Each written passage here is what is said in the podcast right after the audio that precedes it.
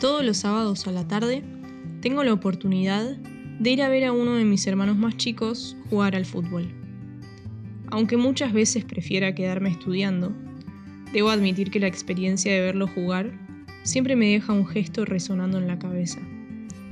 Uno llega al club, en donde dos guardias serios se aseguran de que todo esté en regla. Una vez adentro, se puede ver a todos los mini futbolistas listos para entrar en calor y jugar. Es como ver un partido por la tele pero en miniatura. Hay quienes tienen botines nuevos o medias que llaman la atención. Hay quienes usan vincha para poder ver mejor la pelota y la cancha. Están los suplentes que esperan muertos de ganas a un costado, el apasionado entrenador y finalmente el joven árbitro. Todos los chicos sueñan lo mismo, Sueñan con ser grandes y ser algo así como Messi. Todos esperan serios el primer pitido para que los minutos y sus piernas empiecen a correr. Todo parece muy adulto, muy serio. Y todo sigue siendo muy adulto hasta que el árbitro toca el silbato. Todos lo miramos. ¿Qué cobras? El árbitro mira al chico en cuestión y le señala los cordones desatados del botín. Al ver que el chico no puede solo, se agacha y los ata él mismo.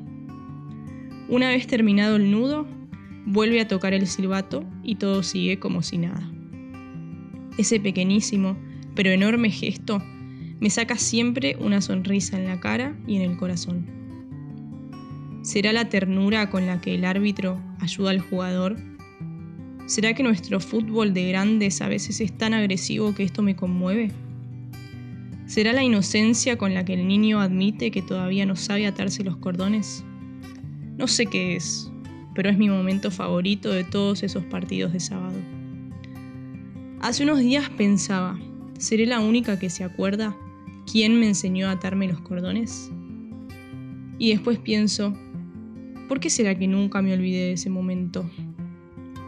Pienso que probablemente sea porque es una de las primeras cosas que aprendemos a hacer solos una de las primeras cosas que nos parecían súper difíciles, pero que finalmente aprendimos. Y una vez que lo aprendimos, nunca jamás lo podríamos olvidar. Hoy también pienso, más metafóricamente, y me gusta decirlo, que aprender a atarse los cordones es también aprender un poco sobre la vida.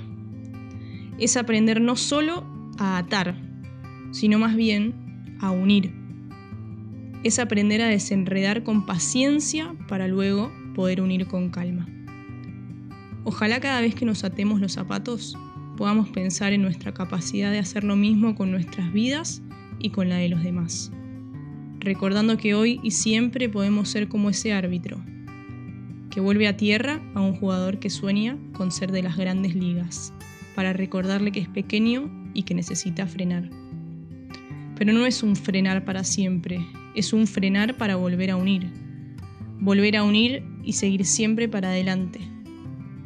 Por último, quiero dar gracias a aquella persona que un día, hace muchos años, se agachó enfrente de mí y me enseñó que no solo se trata de hacer un lindo monio. Gracias. Gracias por haberme enseñado sin querer que se trata también de frenar, desenredar y volver a unir para poder dar siempre un paso adelante.